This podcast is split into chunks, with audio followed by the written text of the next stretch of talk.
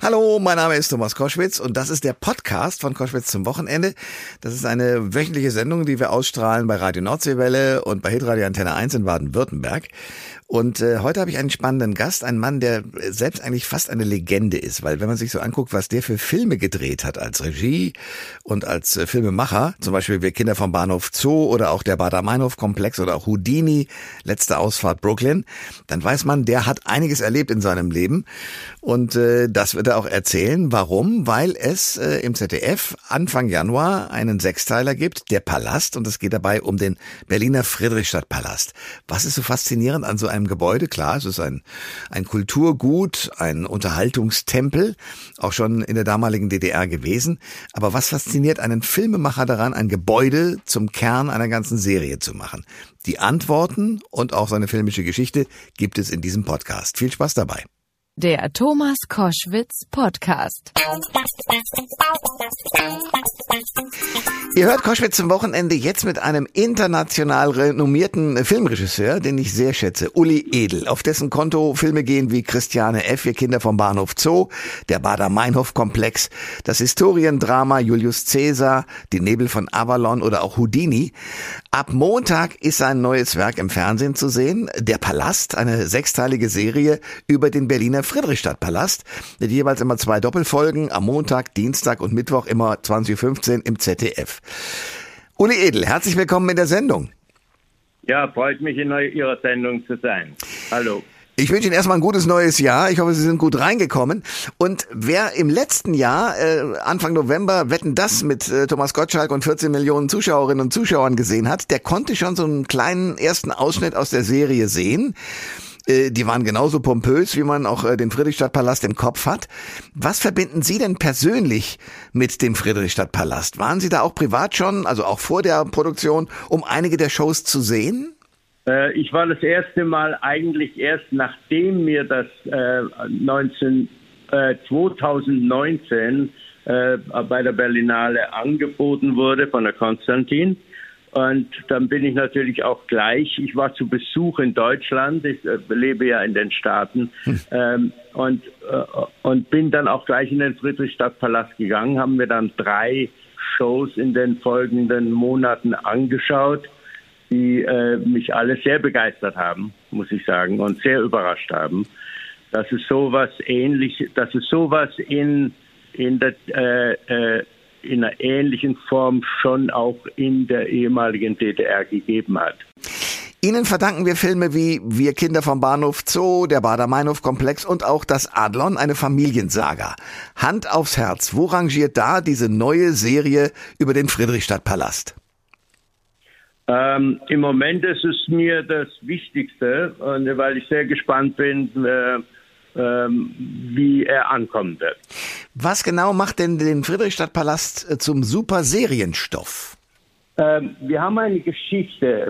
Wir erzählen darin eine Geschichte von zwei äh, Zwillingen. Also die eine ist im Westen äh, sozialisiert worden, die andere im Osten, äh, ist dort Tänzerin am Friedrichstadtpalast und bekommt Besuch von eben dieser Schwester, die jetzt zufällig ihr Ebenbild auf der Bühne sieht und darüber wird die Geschichte gehen. Also von zwei Mädchen, die in verschiedenen gesellschaftlichen Systemen sozialisiert wurden und aber dasselbe DNA haben, was ja. eigentlich vom Gedanklichen her so das doppelte Lottchen eine, eine hochinteressante Geschichte ist, die mich auch gleich sehr fasziniert hat. Äh, Rodiger Döner, die Autorin, hatte mit mir schon Jahre davor äh, das Adlon gemacht, diesen Dreiteiler, genau. ähm, auch für das ZDF. Und wir haben da ähm, schon eine sehr gute und auch sehr erfolgreiche Zusammenarbeit gehabt. Und sie kommt aus der DDR, sie ist dort äh, aufgewachsen, ihre Eltern sind überzeugte Kommunisten gewesen. Und äh, sie hat mir schon, während wir an Adlern arbeitete, habe ich ihr schon ein Loch im Bauch gefragt über die DDR. Äh, und das hatte mich, und ich dachte mir, das wird bestimmt eine tolle, interessante Zusammenarbeit. Und sie wird mir schon ihren Teil, ich werde den Westen vertreten und sie den Osten. und ja. dann werden wir uns da äh, schon zusammenfinden.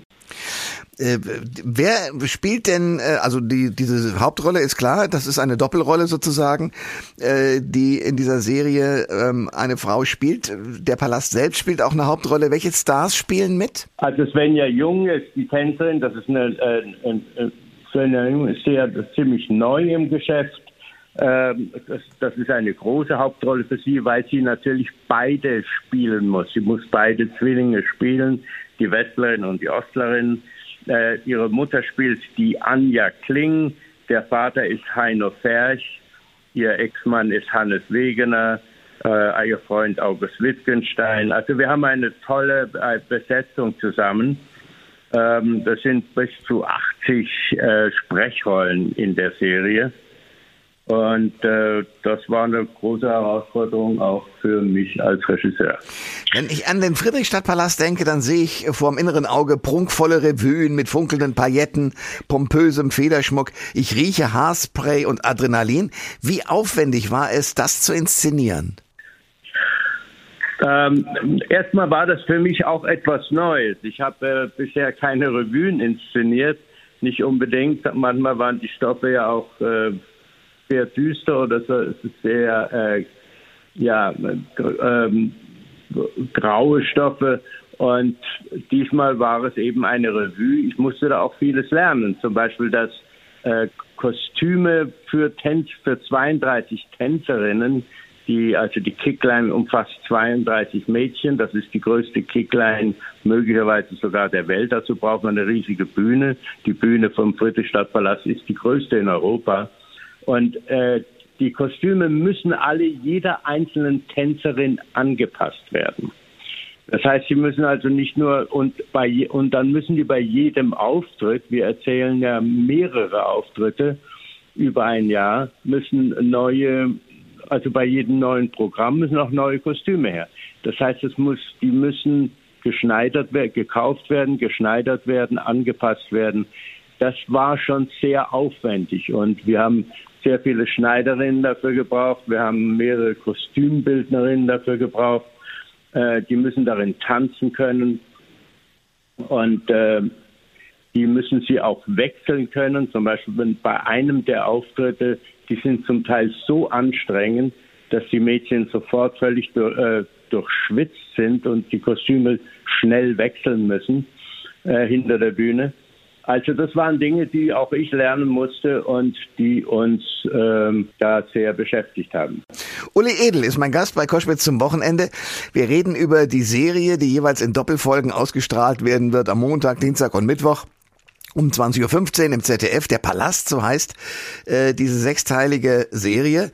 Ähm, Sie haben schon gesagt, ähm, der, die Serie basiert auf dem Roman von Rodika Dönert der ist ja schon bereits im Dezember erschienen und Sie haben mit ihr zusammen erfolgreich diese Fernsehsaga Das Adlon gedreht und ge dafür gearbeitet.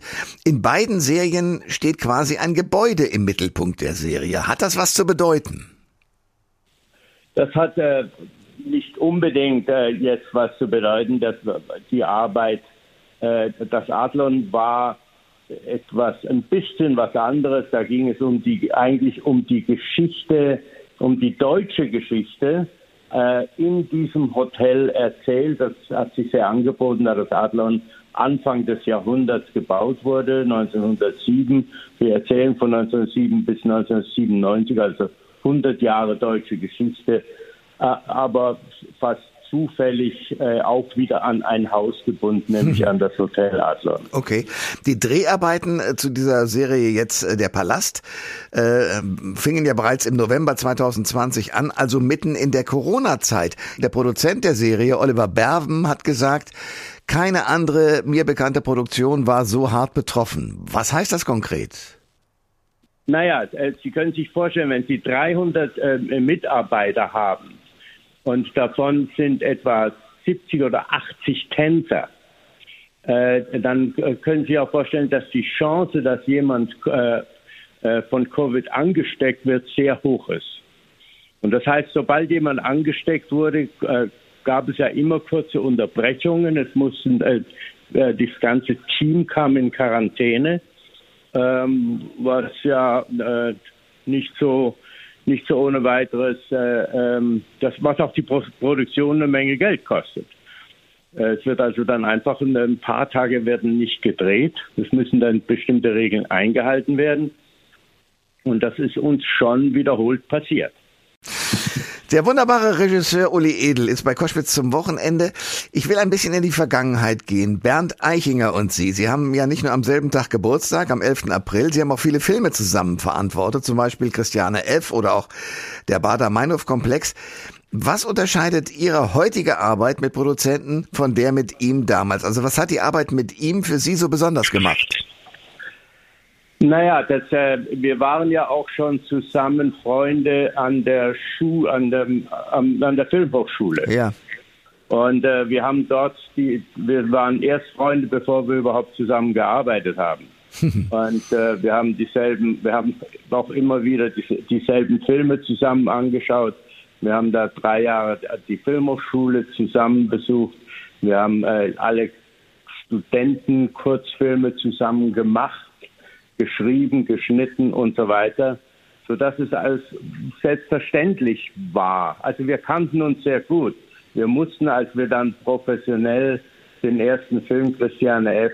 gemacht haben, nicht mehr allzu viel diskutieren. Wir kannten uns ganz genau. Ja. Und als äh, äh, die Entscheidung fiel, es war ja auch Bernds erster großer Erfolg, der eigentlich die neue Konstantin so richtig in Schwung gebracht hatte ähm, und ihn zu dem äh, wichtigsten Regisseur in Deutsch, äh, äh, Produzenten in Deutschland gemacht hatte.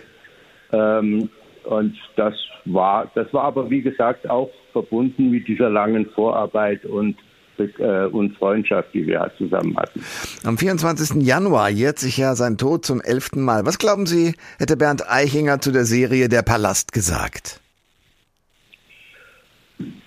Ähm, das habe ich mir noch nicht überlegt. Äh, ich bin jetzt erstmal gespannt, was das Publikum dazu sagen wird. Aber sicherlich, äh, es war ja damals schon auch für uns das Programm, als wir die Filmhochschule verließen, ähm, dass wir sagen, wir wollen Filme machen für ein Publikum. Also wir waren, wir hatten uns auch in gewisser Weise vom Autorenfilm, wie er damals vorherrschte, abgewandt äh, und wollten, der nicht unbedingt die Kinos gefüllt hatte und er, der ja dann auch Verleiher wurde, äh, hatte. Und es war auch eine Zeit, in der die Kinos, äh, die Kinobesucher immer weniger wurden und auch vor allem deutsche Filme niemand mehr sehen wollte, wie er mir, wie er mir immer wieder sagte, ähm, er sagt, wir müssen die, die wir, wir müssen Filme für das Publikum machen. Ja. Wir wollten Filme machen, wie, sagen wir, unsere großen Vorbilder Spielberg und, und Lukas. ja. Und äh, was natürlich ein weiter Weg äh, ist und in Deutschland auch so jetzt gar nicht möglich wäre. Na, trotzdem Aber, haben Sie sehr erfolgreiche Filme auch gerade fürs Kino und für das große Publikum gemacht. Also das wollen wir ja genau. nicht unterschlagen. Genau. Ja. Jetzt äh, stehen wir am Wochenende am Beginn des neuen Jahres 2022. Was ist, haben Sie sowas, Ihr Vorsatz oder Wunsch für das kommende Jahr? Sowohl vielleicht für Sie persönlich als auch, sagen wir mal, künstlerisch, politisch. Was, was äh, denken Sie über das Jahr 2022? Also wir werden äh wenn das, wenn das gut geht jetzt mit, mit, der, mit dem Palast, was wir alle auch glauben, äh, wird es eine, schon auch eine Fortsetzung geplant werden vom, es ist auch schon eine Fortsetzung vom Palast geplant. Okay. Und äh, das wird, und da freue ich mich sehr darauf, das ist nämlich die Zeit dann nach 89, also nach dem Mauerfall, äh, wo ja doch auch noch einiges passierte in dem äh, Palast es gab große Veränderungen und er ist ja heute auch einer der erfolgreichsten Tempel in, in Europa. Ja. Unterhaltungstempel in Europa. Ja. Und wenn Sie die neuen Shows äh, da sehen, das ist also wirklich äh, unglaublich interessant und ich hoffe, dass, ähm, dass man, dass ich das in den, in, in den nachfolgenden äh, Filmen über den Palast, die ich dann vielleicht auch inszeniere, äh, niederschlagen wird. Ich drücke Ihnen sehr die Daumen, dass es genauso funktioniert. Also am Montag, Dienstag und Mittwoch um 20.15 Uhr im ZDF gibt es äh, Der Palast, eine sechsteilige Serie über den Berliner Friedrichstadtpalast. Und das Ganze hat inszeniert Uli Edel. Herr Edel, danke für das Gespräch und alles Gute für das neue Jahr.